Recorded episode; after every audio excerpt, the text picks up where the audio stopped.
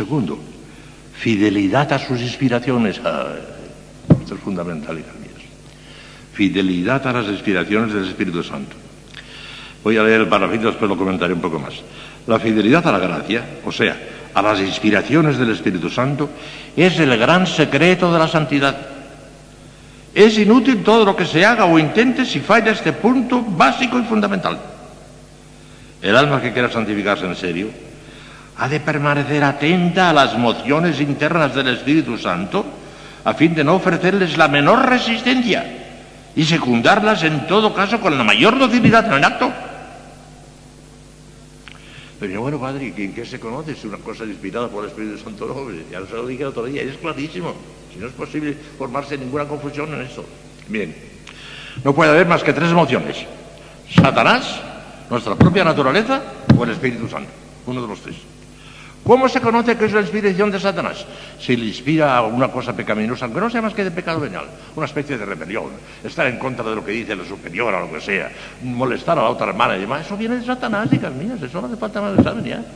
Todo lo que se impulse a un pecadito venial viene de Satanás, no hace falta ya más examen, no hace falta director espiritual, sentido común, nada más. El director espiritual no hace falta, hijas mías, créemelo, un poco de sentido común y un poco de sentido de fe, claro sentido común y de fe.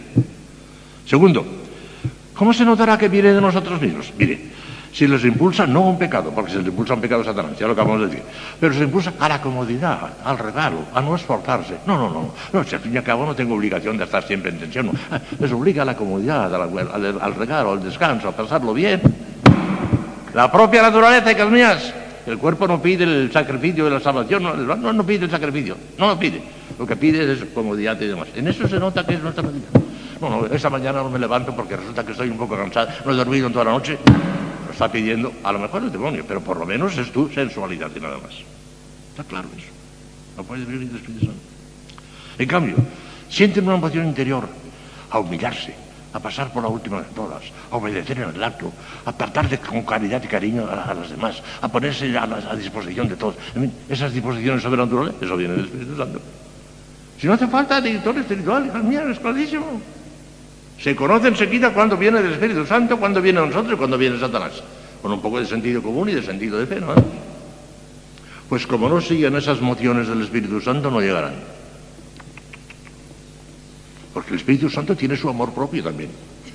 Y cuando viene a nosotros y oye un ruido de carracas, que estamos tocando carracas, cosas del mundo nada más, y que no prestamos atención a sus inspiraciones, con toda eh, prosopopeya del mundo, da media vuelta y se retira.